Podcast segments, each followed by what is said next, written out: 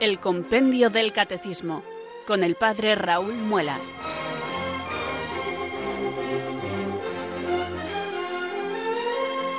Muy buenas tardes, queridos oyentes de Radio María. Son las cuatro, las tres en Canarias. Aquí comienza una nueva edición del Compendio del Catecismo. Reciban desde Talavera de la Reina un saludo muy cordial del Padre Raúl Muelas, que un día más les habla desde estos micrófonos de Radio María, la radio de la Virgen, la fuerza de la esperanza. Sed todos bienvenidos.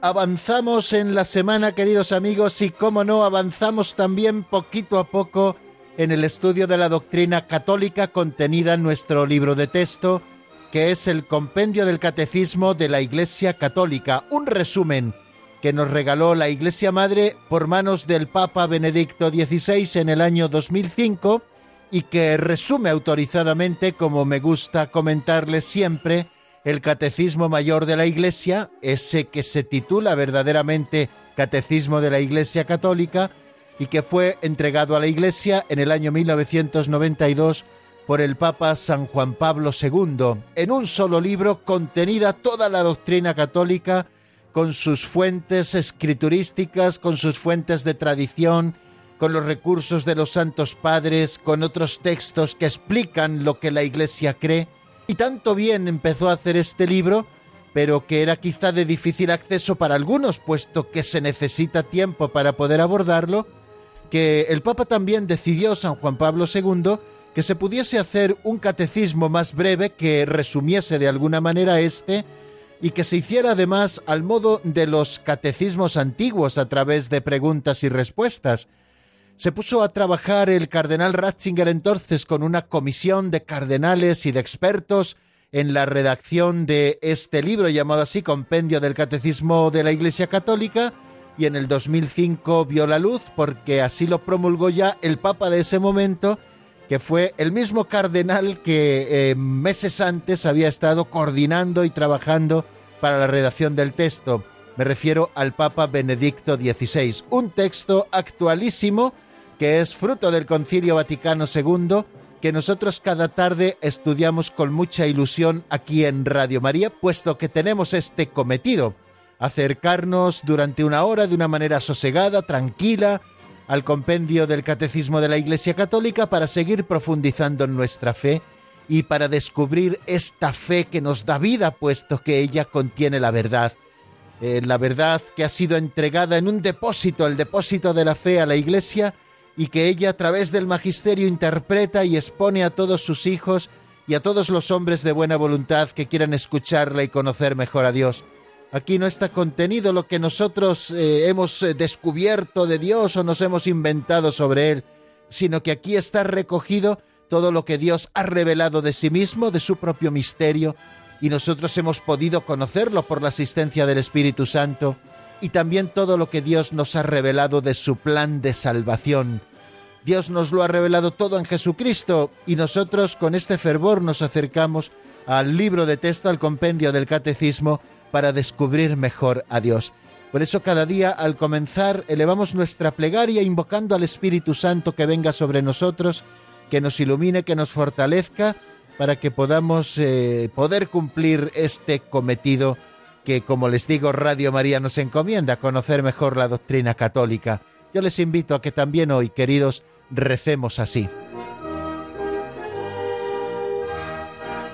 Ven Espíritu Santo, llena los corazones de tus fieles y enciende en ellos el fuego de tu amor. Envía, Señor, tu Espíritu que renueve la faz de la tierra. Oh Dios, que llenaste los corazones de tus fieles con la luz del Espíritu Santo, concédenos que, guiados por el mismo Espíritu, sintamos con rectitud y gocemos siempre de tu consuelo. Por Jesucristo nuestro Señor. Amén.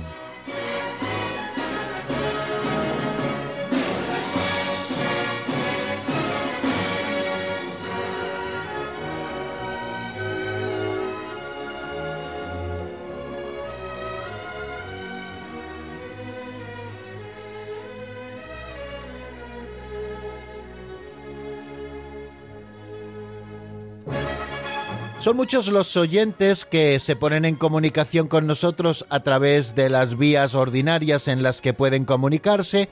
Una de ellas es a través de carta dirigida al padre Raúl Muelas a la sede de Radio María, Paseo de los Lanceros, en Madrid. Y son muchos, digo, los oyentes que comunicándose con nosotros nos dicen que les encantan las pinceladas de sabiduría, incluso algunos en antena pues nos han pedido de qué manera podían hacerse con este librito para poderlas leer en casa y para poder también hacer reflexión sobre ellas, algo que hacemos nosotros aquí cada tarde, leer una pincelada de sabiduría de ese librito de don Justo López Melús y luego a propósito de la lectura de la misma que siempre nos hace Alberto, pues hacer una reflexión muy sencilla con algunas aplicaciones prácticas que puedan servirnos para vivir mejor nuestra vida cristiana. Bueno, pues también hoy vamos a afrontar este espacio de nuestro programa del Compendio del Catecismo con una pincelada que se titula Una tienda para el emperador.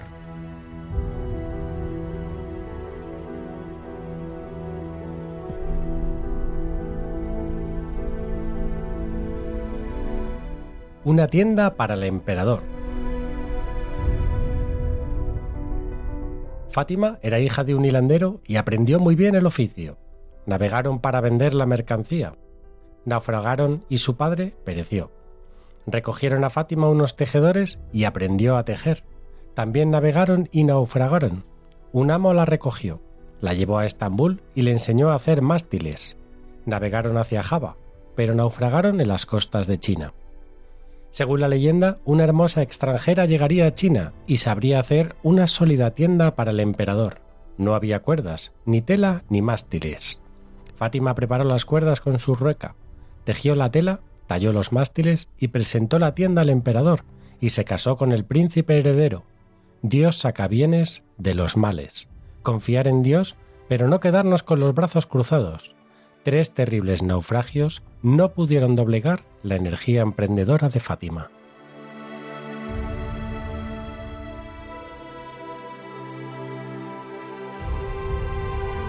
Siempre me ha impresionado, queridos oyentes, que ante desgracias sucedidas o ante cruces más o menos graves que les toca soportar a las personas, unas son capaces de sobreponerse y ver en esas dificultades eh, un nuevo motivo para superarse y otras sin embargo se dejan llevar y se hunden y se hunden y al final nunca terminan levantando cabeza.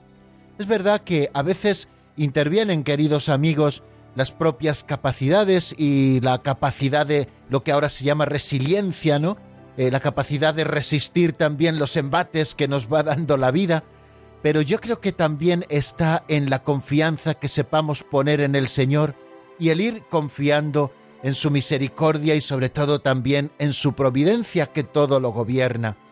Es verdad que nosotros buscamos saber los porqués y sin embargo muchas veces no encontramos el porqué de las cosas, pero sí que podemos encontrar un para qué. Así le pasó a esta jovencita de la que nos habla la pincelada que hemos escuchado, Fátima, en esta pincelada titulada Una tienda para el emperador. Ella aprendió con su familia el oficio de hilandera.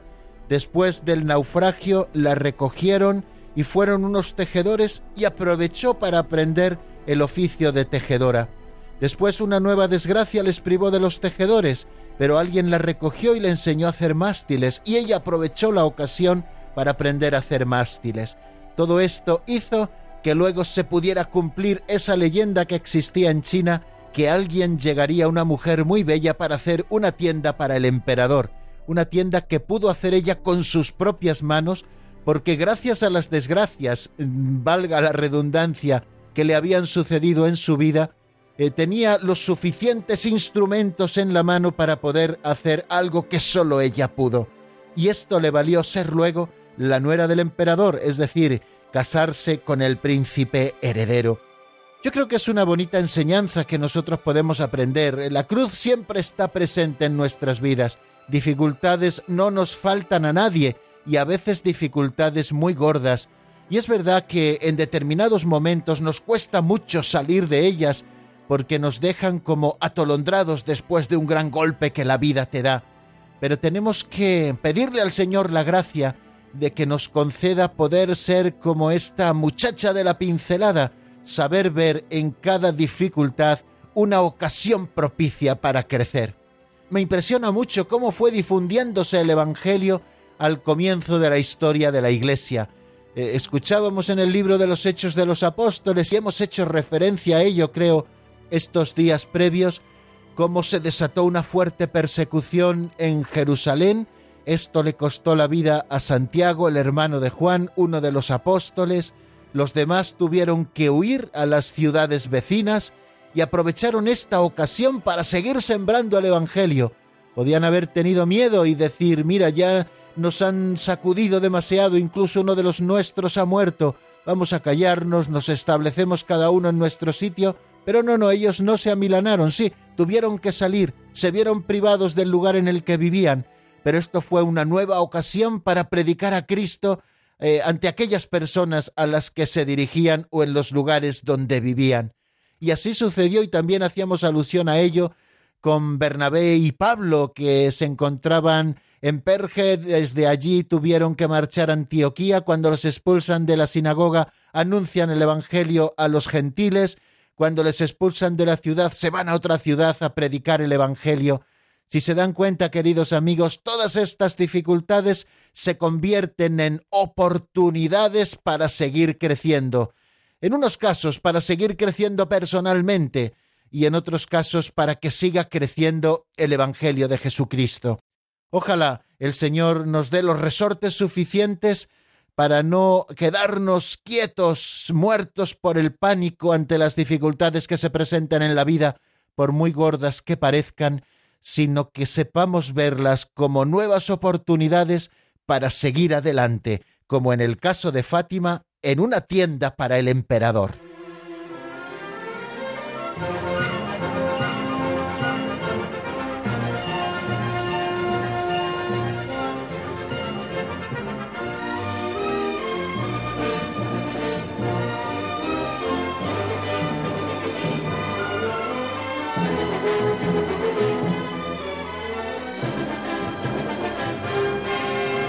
Creo en la Santa Iglesia Católica. Es el artículo en el que nos encontramos, queridos oyentes, en nuestro estudio del compendio del Catecismo. Y vamos ya bastante avanzados en este artículo, al que el compendio del Catecismo le dedica muchos números y algunos epígrafes. Actualmente nos encontramos estudiando esas notas esenciales de la Iglesia única de Jesucristo, la Iglesia que, como nos dice el credo niceno constantinopolitano, es una santa, católica y apostólica, y estamos dedicando nuestro tiempo a cada uno de estos elementos o a cada una de estas características propias de la única Iglesia de Jesucristo, en la que nos encontramos y que estamos a punto de terminar es en la nota de la catolicidad.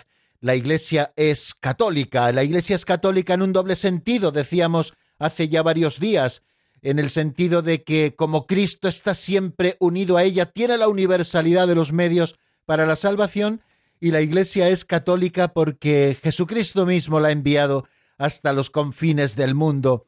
No está circunscrita a un solo pueblo, a una sola lengua, a una sola raza, sino que la Iglesia tiene una vocación de universalidad ser el pueblo que reúna en sí a todos los pueblos dispersos, de manera que la Iglesia ha de llegar a los confines de la tierra, a todos los hombres y mujeres, de todos los tiempos, de todas las lenguas, de todos los pueblos, de todas las culturas. La Iglesia está llamada a ser católica y esta es la única Iglesia de Jesucristo. Bueno, pues e, en esto estamos y junto con todas estas explicaciones a las que yo hacía referencia, dedicamos un número, como lo hace el compendio del Catecismo, a explicar qué significa eso de que fuera de la Iglesia no hay salvación. Y unido a esta respuesta, a la que ya nos hemos dedicado varios días y que hoy no voy a entrar en ella, pues hay dos números que son los últimos, los que hemos estado viendo, el 172, porque la Iglesia debe anunciar el Evangelio a todo el mundo, y decíamos que porque es un deber de caridad y porque es un deber de obediencia a la voluntad misma de Cristo que nos dijo, id al mundo entero y haced discípulos de todas las gentes, bautizándolas en el nombre del Padre y del Hijo y del Espíritu Santo. Y este mandato misionero que el Señor nos ha dado tiene como fuente ese amor eterno de Dios que ha querido que todos los hombres se salven y lleguen al conocimiento de la verdad. Queridos amigos, nuestra vocación es vivir la comunión con Dios como verdaderos hijos y por lo tanto vivir en la verdad. Por eso a la Iglesia le urge predicar el Evangelio. Cristo mismo se lo ha encomendado porque Cristo no quiere que vivamos en la ignorancia, porque el que vive en la ignorancia vive siempre en desventaja, sino que quiere que vivamos en la verdad. Y Él es el camino y la verdad y la vida. Recordemos eso que Jesucristo mismo nos dijo en el Evangelio. Luego la Iglesia tiene que salir a los caminos del mundo, y esto viene haciendo desde sus comienzos para predicar el Evangelio y que los hombres sean conocedores de la verdad. Y luego el número 173, que fue al que nos dedicamos en el día de ayer, en el que nos preguntamos eh, de qué modo la Iglesia es misionera. Y respondía de una manera muy concisa este número en el compendio con las siguientes palabras. La Iglesia es misionera porque, guiada por el Espíritu Santo, continúa a lo largo de los siglos la misión del mismo Cristo. Por tanto, los cristianos deben anunciar a todos la buena noticia traída por Jesucristo, siguiendo su camino y dispuestos incluso al sacrificio de sí mismos hasta el martirio.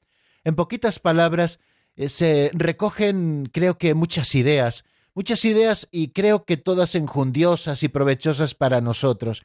Ayer nos deteníamos en algunas de ellas. Tampoco se trata de agotarlo todo, eh, luego, después de nosotros, cuando terminemos de estudiar el compendio, vendrá otro sacerdote a explicarlo y algunas más cosas le, le, quedarán por explicar. Así que nosotros apuntamos algunas de ellas que vamos, si les parece, a recordar en este momento en que estamos haciendo resumen de lo que vimos en nuestro último programa y hacemos resumen con el ánimo de que puedan fijarse en nuestro entendimiento algunas de las ideas que de alguna manera hemos repetido y que pueden formar parte de nuestro patrimonio espiritual. La primera de todas es la afirmación que encontramos al comienzo de ese número 173. La Iglesia es misionera. Y esto nunca debemos de olvidarlo. La Iglesia o es misionera o no es, porque la Iglesia ha sido fundada para ser ese instrumento de la unidad de los hombres con Dios y de los hombres entre sí. Por lo tanto, la Iglesia tiene que anunciar este gran mensaje de la salvación como Cristo mismo nos ha enseñado. Y esta es la razón de ser de la Iglesia, ir por el mundo entero, enseñar el Evangelio y bautizar a todos, y aquel que crea y se bautice se salvará, es el pueblo de la salvación, el de la nueva alianza, y el que se resista a creer será condenado, como el mismo Señor nos dice en el Evangelio. Por lo tanto, la Iglesia es misionera, y lo es la Iglesia en general, y lo somos cada uno de los que constituimos la Iglesia, que de alguna manera tenemos la corresponsabilidad en esta misión que Cristo ha encomendado a la Iglesia, en esta misión de ir por el mundo entero predicando el Evangelio. De manera que eso que tantas veces se nos ha dicho de ser una realidad, tenemos que ser cada uno de nosotros misioneros en nuestros propios ambientes, que en nuestras familias, en nuestros lugares de trabajo, en nuestros vecindarios, seamos capaces y valientes como cristianos comprometidos a anunciar el Evangelio de Jesucristo para que sean otros también los que conozcan la verdad y puedan adherirse a ella. Y esto que decimos de la Iglesia en general, que tiene una misión, y esto que decimos también de los cristianos en particular, que somos de alguna manera corresponsables de esa única misión de la Iglesia, podemos decirlo también de las pequeñas comunidades en las que vivimos. La familia como iglesia doméstica ha de ser también misionera. Si no, fíjense, eh, y esto también como ejemplo, eh, no para todos, pero sí para aquellos que quizá han recibido esta vocación, esas familias misioneras, por ejemplo, recuerdo ahora del camino neocatecumenal, que se ofrecen voluntarias para ser enviadas a donde crea conveniente aquel que decide y haga falta misión, eh, se ofrecen familias enteras misioneras para predicar el Evangelio y muchas veces ser pequeños fermentos en la masa, en una masa que no conoce a Jesucristo, para que poco a poco comiencen a serlo. Pero además de estas familias que eh, tienen esta llamada especial a la misión, las demás familias también han de ser misioneras en sus propios ambientes, y no digamos las parroquias, y no digamos los movimientos. Quien se olvida de esta dimensión misionera, aquellos grupos, parroquias, movimientos o lo que sea, que se olvidan de la dimensión misionera que la Iglesia siempre ha de tener, o el cristiano que se olvida de esta dimensión misionera en su vida, la dimensión del apostolado, al final acaba cociéndose en su propio jugo y al final acaba insípido y al final, pues como les digo, acaba desapareciendo porque la Iglesia está llamada a ser madre y es madre también mediante el anuncio. La fe nos viene por el oído y tenemos que proclamar. Es una primera afirmación que encontramos, la Iglesia es misionera. Segunda afirmación que encontramos, ¿quién es el protagonista principal de la misión de la Iglesia? Eh, ¿Son los curas? ¿Son los obispos? ¿Es el Santo Padre? Eh, ¿Son los laicos misioneros? No, el único protagonista de la acción misionera, el único guía es el Espíritu Santo que continúa a lo largo de los siglos la misión del mismo Cristo. Dice Jesús, os conviene que yo me vaya, porque cuando yo me vaya os enviaré el Espíritu Santo, que continuará en vosotros la misión que yo mismo he venido a traer. Luego, el protagonista, el protagonista de la misión en la Iglesia, siempre es el Espíritu Santo, que sopla como quiere y donde quiere, y si nosotros somos dóciles al Espíritu, como se manifestó nuestro Señor Jesucristo a lo largo de su vida, queridos oyentes, seremos impulsados siempre a la misión.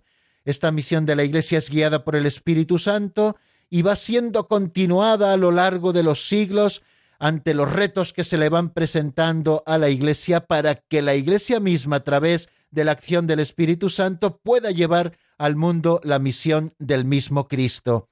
Impulsada por el Espíritu Santo, la Iglesia avanza por el mismo camino por el que Cristo avanzó, esto es el camino de la pobreza, la obediencia, el servicio y la inmolación de sí mismo hasta la muerte, de la que surgió victorioso por su resurrección. Es el decreto adeyentes el que nos da esta nueva pista que nosotros hemos de tener a la vista en nuestro estudio. ¿Cuál es el camino de Cristo por el que avanza la misión?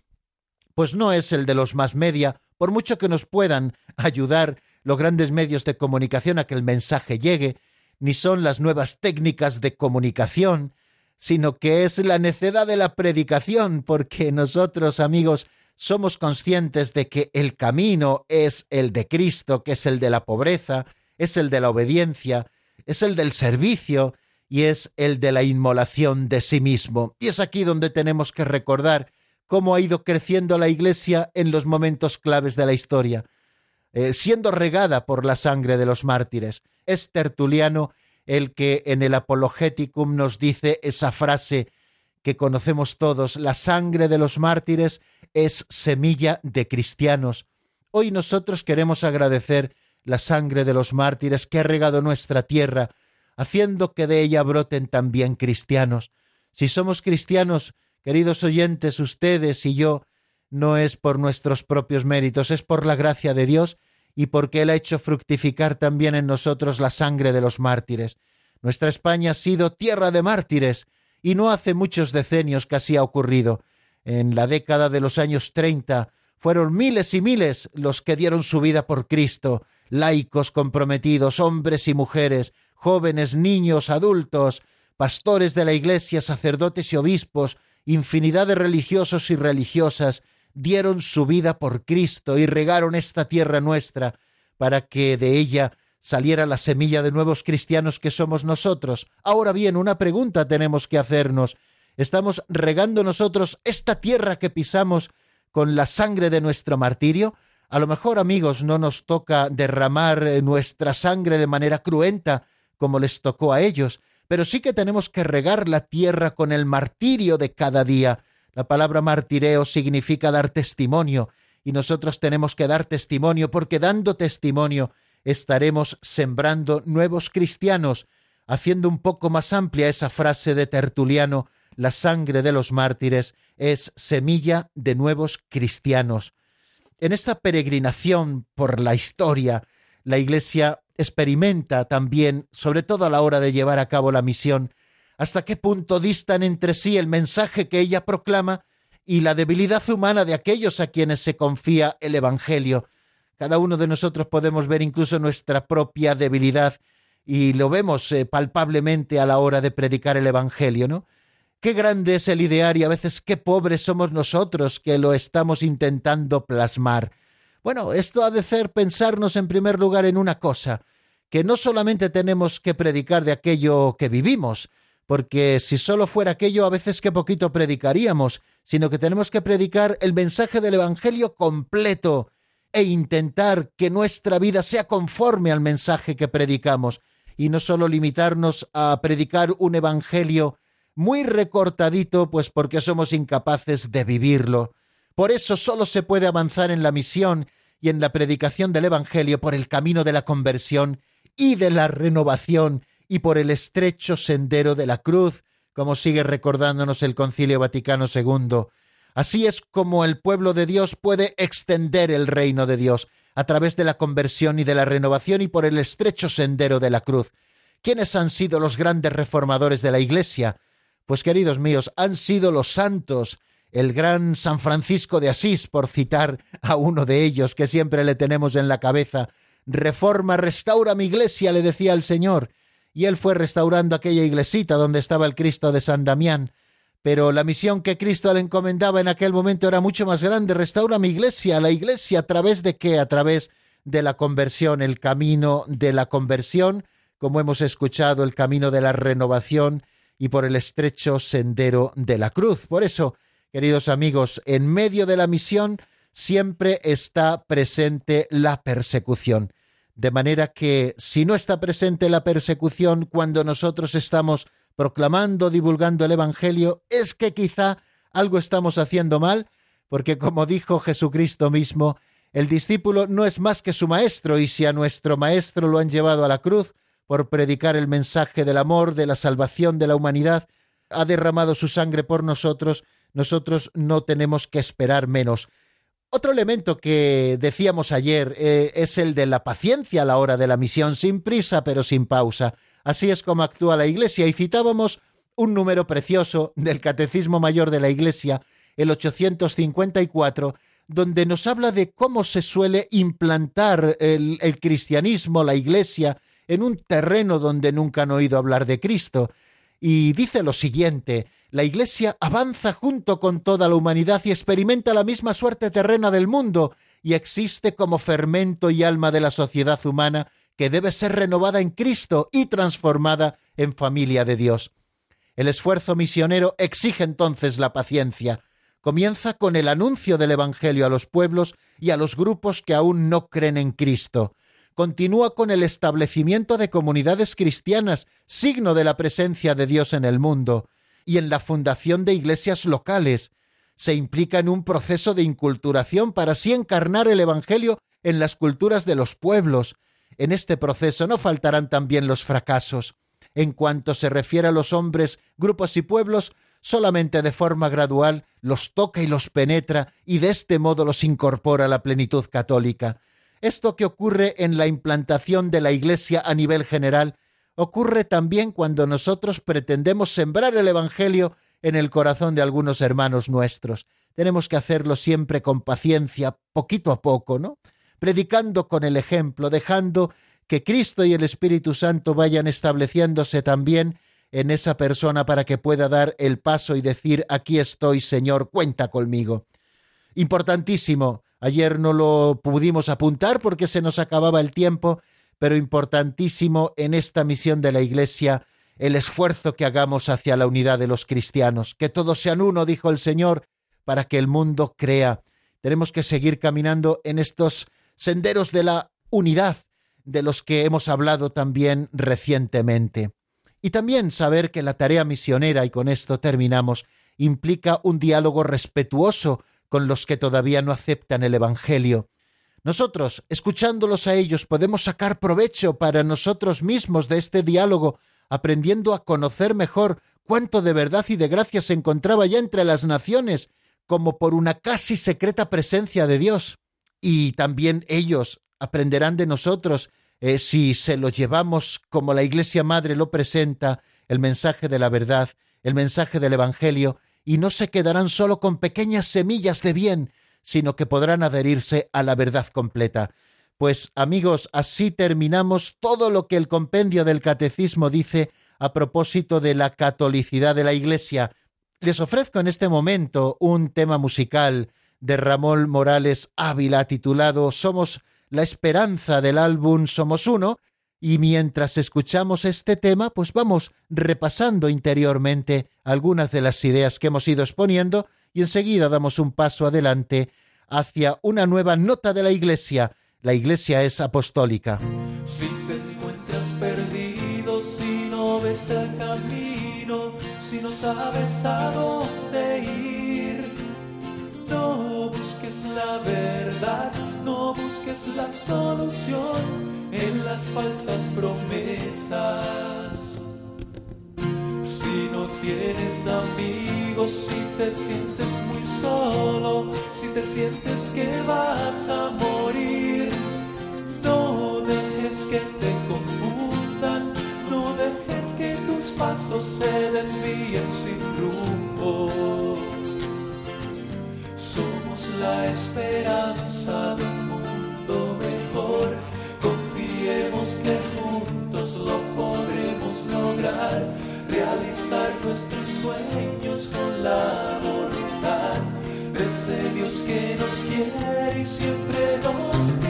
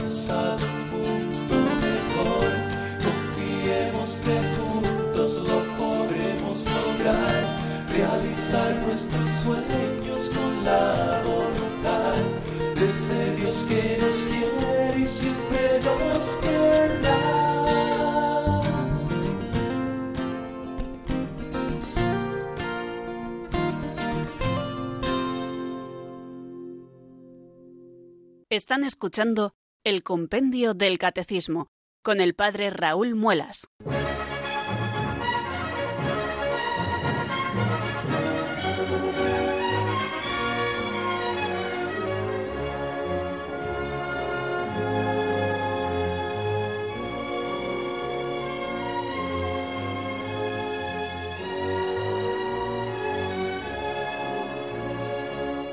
Continuamos, queridos oyentes, en Radio María. Esto es el Compendio del Catecismo. Les habla el Padre Raúl Muelas y estamos estudiando el misterio de la Iglesia y más en particular esas notas propias de la Iglesia, que es una santa, católica y apostólica. Terminábamos con el número 173 que hemos estado repasando ampliamente antes de la canción, la explicación que nos da el compendio del catecismo a propósito de esa tercera nota, que la Iglesia es católica, y vamos a dar un pasito más hacia esa cuarta nota que vemos enunciada en el credo niceno-constantinopolitano. Creo en la Iglesia decimos que es una santa, católica y apostólica. Bueno, ¿qué significa eso de que la Iglesia es apostólica? Vamos a dedicarle con el compendio algunos numeritos que ya verán qué provechosos son para que sepamos lo que quiere decir eso de que la Iglesia es una santa católica y apostólica. Bueno, pues entonces, para no entretenernos más, porque el tiempo es oro, vamos a ver qué nos dice el 174, que es el que comienza a hablarnos de la apostolicidad de la Iglesia. Se pregunta así de lleno por qué la Iglesia es apostólica, y nosotros escuchamos la explicación en la voz de Marta Jara.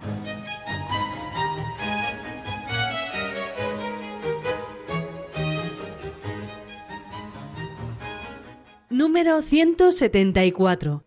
¿Por qué la Iglesia es apostólica? La Iglesia es apostólica por su origen ya que fue construida sobre el fundamento de los apóstoles, por su enseñanza que es la misma de los apóstoles, por su estructura en cuanto es instruida, santificada y gobernada hasta la vuelta de Cristo por los apóstoles, gracias a sus sucesores los obispos, en comunión con el sucesor de Pedro.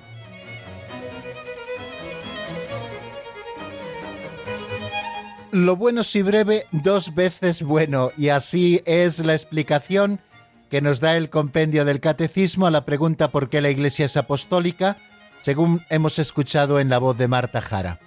Nos dice, lo hemos escuchado, la Iglesia es apostólica por su origen, primera cosa, no lo perdamos de vista, la Iglesia es apostólica por su origen, ya que fue construida sobre el fundamento de los apóstoles, tal y como leemos en la carta a los Efesios 2.20.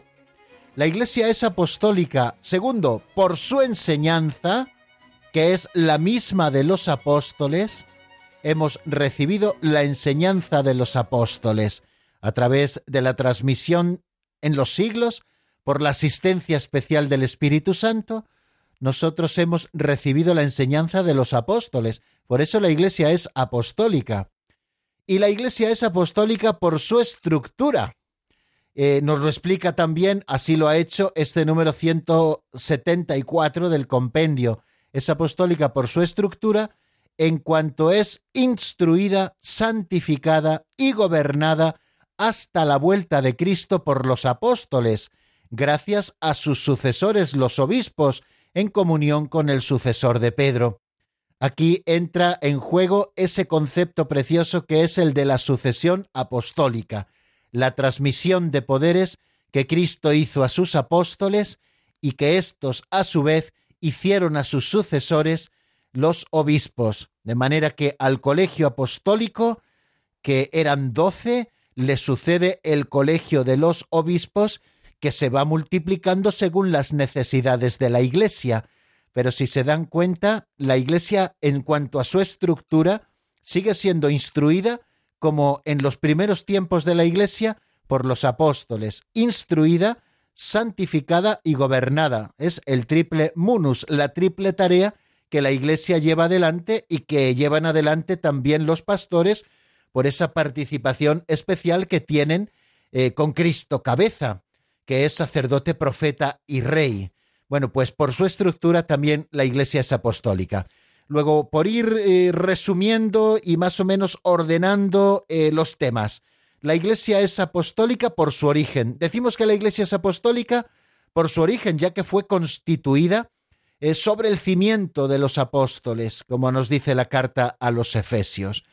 Fue y permanece edificada sobre el fundamento de los apóstoles, que son los testigos escogidos y enviados en misión por el mismo Cristo.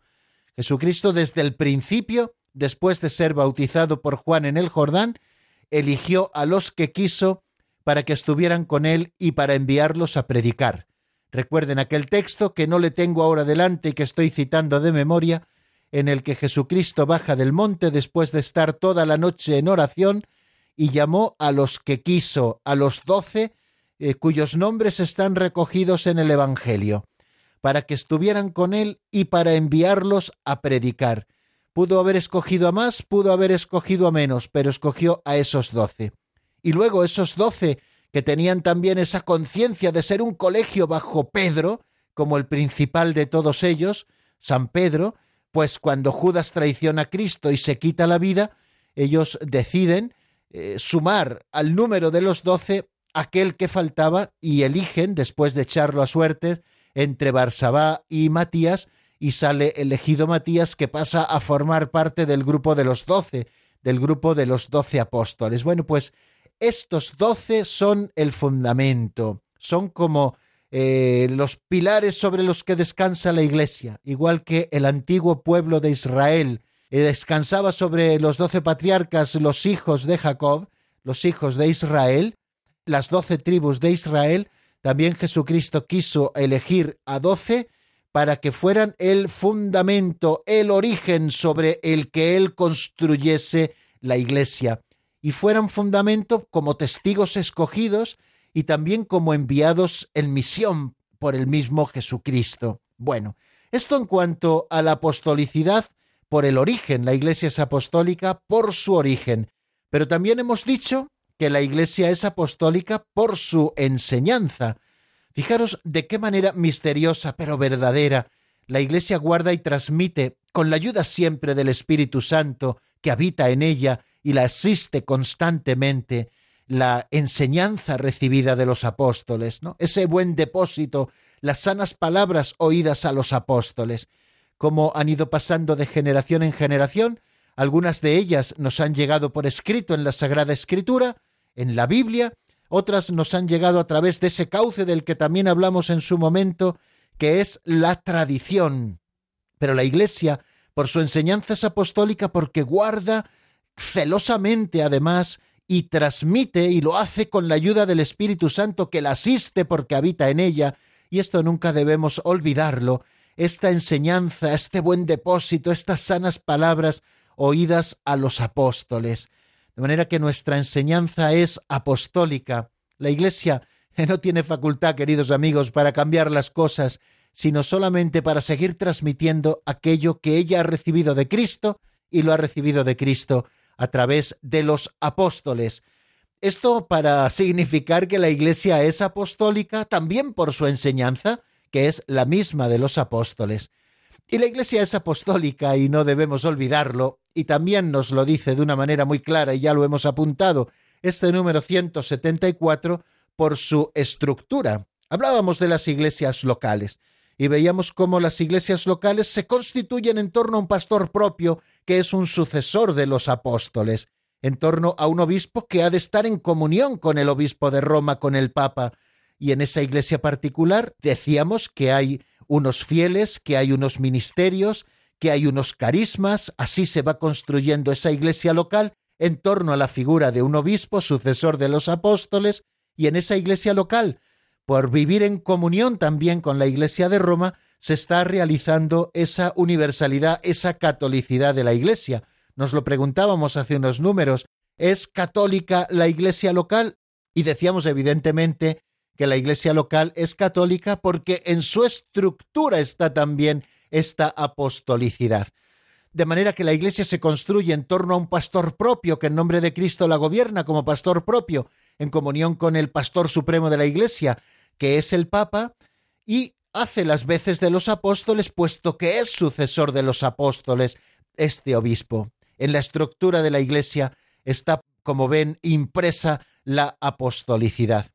Y hoy mismo la Iglesia es instruida a través de la enseñanza de los apóstoles, de los sucesores de los apóstoles, que reciben la enseñanza de los mismos, como hemos visto, por ese carácter apostólico que tiene la enseñanza de la Iglesia y ellos también enseñan a la Iglesia como sucesores de los apóstoles. Fijaros la importancia que en las diócesis tienen las catedrales, y las catedrales tienen muchísima importancia, aparte de por todo el arte que atesoran, por lo bonitas que son, por lo grandes o lo que sea, por todo lo que ustedes quieran decir, y los tesoros que tienen dentro y tantas cosas, pero no son importantes por eso, son importantes porque custodian la cátedra del obispo, que está poniendo de manifiesto esa silla que se custodia especial en la catedral, esa apostolicidad de la iglesia local, puesto que al frente de ella está un sucesor de los apóstoles, y desde aquella silla sigue instruyendo la misma doctrina de los apóstoles a la iglesia. Y lo mismo ocurre con la labor de la santificación.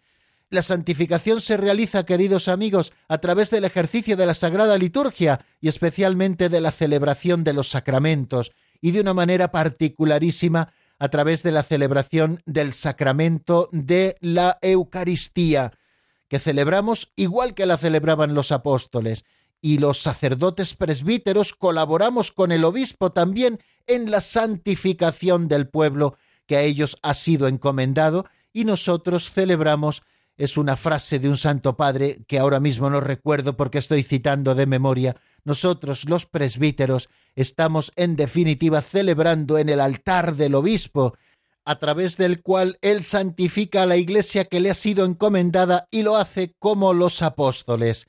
Y lo mismo en el gobierno de la iglesia. Los apóstoles siguen gobernando a la iglesia a través de sus sucesores, del colegio de los apóstoles, que teniendo como cabeza siempre al Santo Padre, tiene solicitud por toda la iglesia, y luego cada pastor propio en comunión con el Santo Padre gobernando a su iglesia como sucesores de los apóstoles. Y así será hasta la vuelta de Jesucristo, por los apóstoles, gracias a sus sucesores, que son los obispos en comunión con el sucesor de Pedro. Sigue, por tanto, siendo enseñada, santificada y dirigida la Iglesia por los apóstoles hasta la vuelta de Cristo, gracias a aquellos que le suceden en su ministerio pastoral, el colegio de los obispos, al que asisten los presbíteros juntamente con el sucesor de Pedro y sumo pastor de la Iglesia, como leemos en el decreto adyentes número 5 del Concilio Vaticano II. Fijaros, y con esto quiero ir terminando, qué frase tan bonita leemos en el prefacio primero de los apóstoles. Lo encuentran en el misal romano y seguro que en la fiesta de los apóstoles lo han escuchado cientos de veces. Porque no abandonas, dice esta oración, porque no abandonas nunca tu rebaño, sino que por medio de pastores santos lo proteges y conservas, y quieres que tengas siempre por guía la palabra de aquellos mismos pastores a quienes tu Hijo dio la misión de anunciar el Evangelio.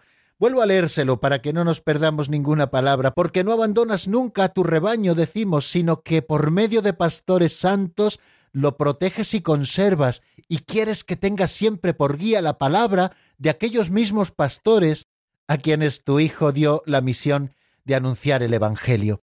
Bueno amigos, hoy tampoco vamos a tener llamadas, pero sí que les voy a ofrecer una cancioncilla muy chula que tengo por aquí preparada para que ustedes la disfruten, de Pierre Gutiérrez, que se titula Dime Señor y está sacado del álbum Maravillosas son tus obras.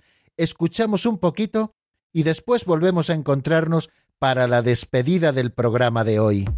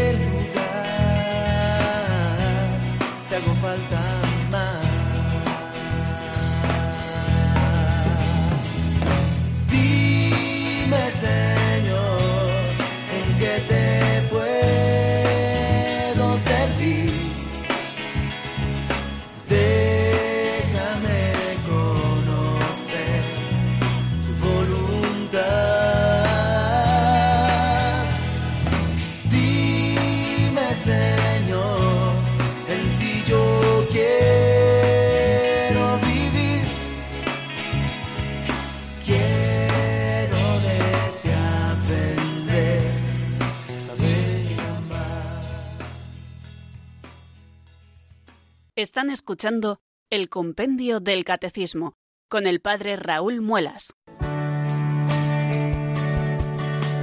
Id al mundo entero y anunciad el Evangelio a toda la creación, dijo Jesús a sus discípulos. También hoy el Señor quiere que seamos misioneros bajo el manto de la Virgen, Reina de los Apóstoles. Radio María, que no tiene más fin que colaborar en esa misión evangelizadora, os pide en este mes de mayo un esfuerzo especial de oraciones, voluntarios y donativos. Así, la voz de Cristo podrá llegar a todos los rincones de España y de otras naciones del mundo a las que queremos llevar Radio María. Puedes informarte de cómo colaborar llamando al 91 822 8010 o entrando en nuestra página web radiomaria.es. Apóstoles y misioneros del mundo con Radio María.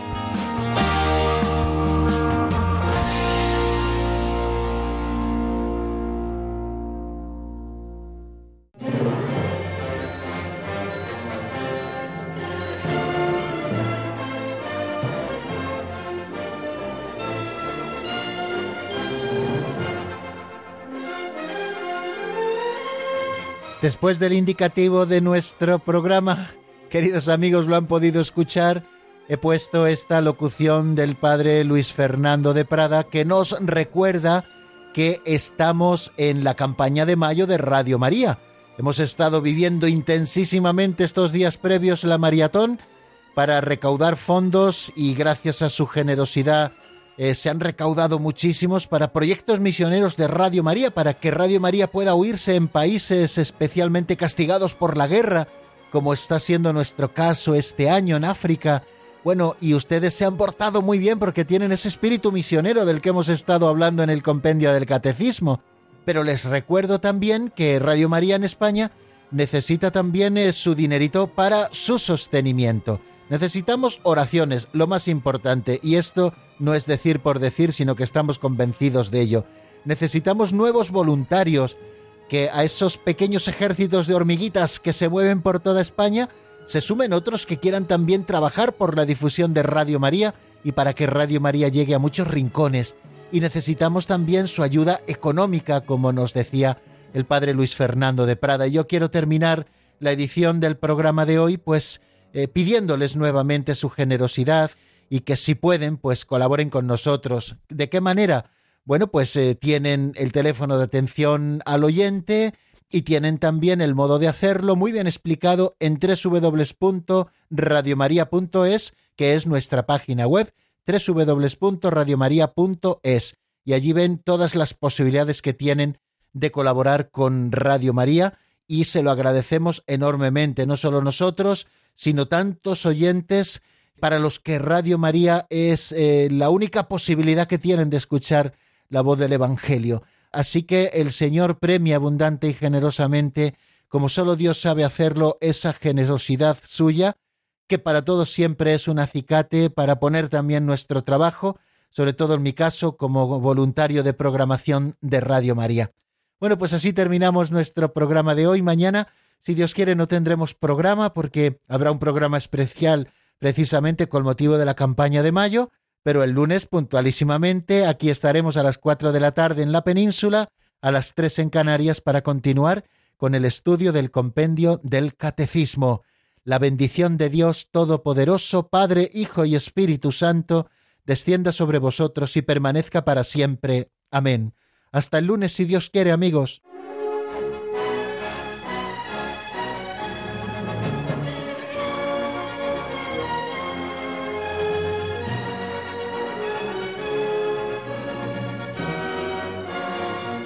El Compendio del Catecismo con el Padre Raúl Muelas.